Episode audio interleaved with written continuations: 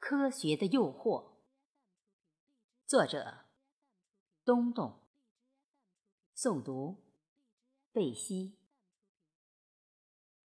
题记：为了与一家大型的法国医疗器械公司见面，我又一次来到香港。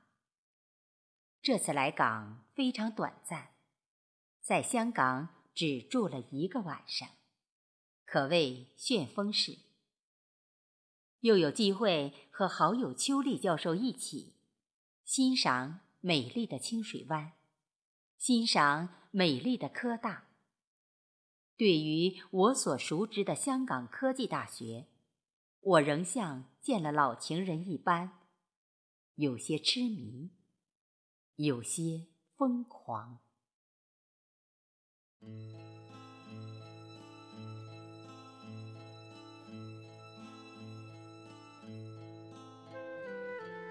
犹如一声平凡中的惊雷，你炸开通向真理的壁垒。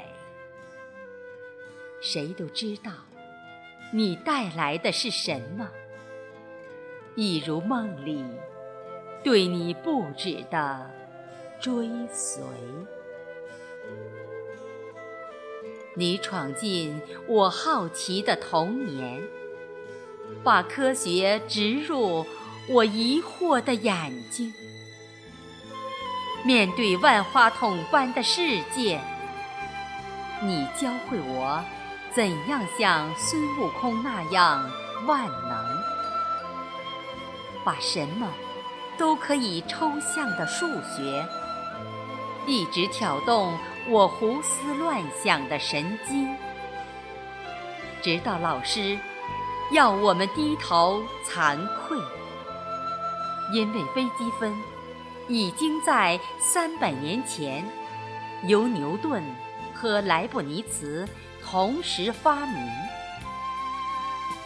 经过十分遥远的想象，我终于相信物体都在运动。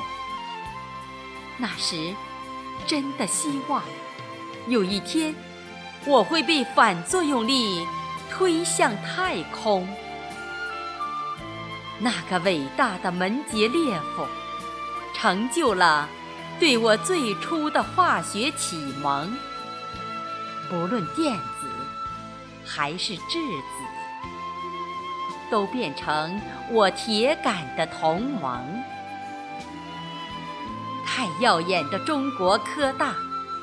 是我大学时代的科学明星，莘莘学子时刻梦想着能为发明和创造而攀上顶峰。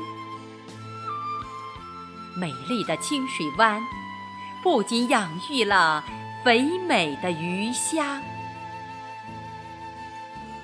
还有亚洲第二的香港科大。我不断忏悔年轻时对文科的选择，不知何时才能向着充满诱惑的科学进发。二零一零年十一月十日至十一日，在香港科技大学云水轩四零幺房间初稿。二零一零年十一月十二日，乘南航 CZ 三三九零号航班，从深圳飞往长沙途中继续。二零一零年十一月二十七日，乘国航 CA 幺三八六号航班，从襄樊飞北京途中完稿。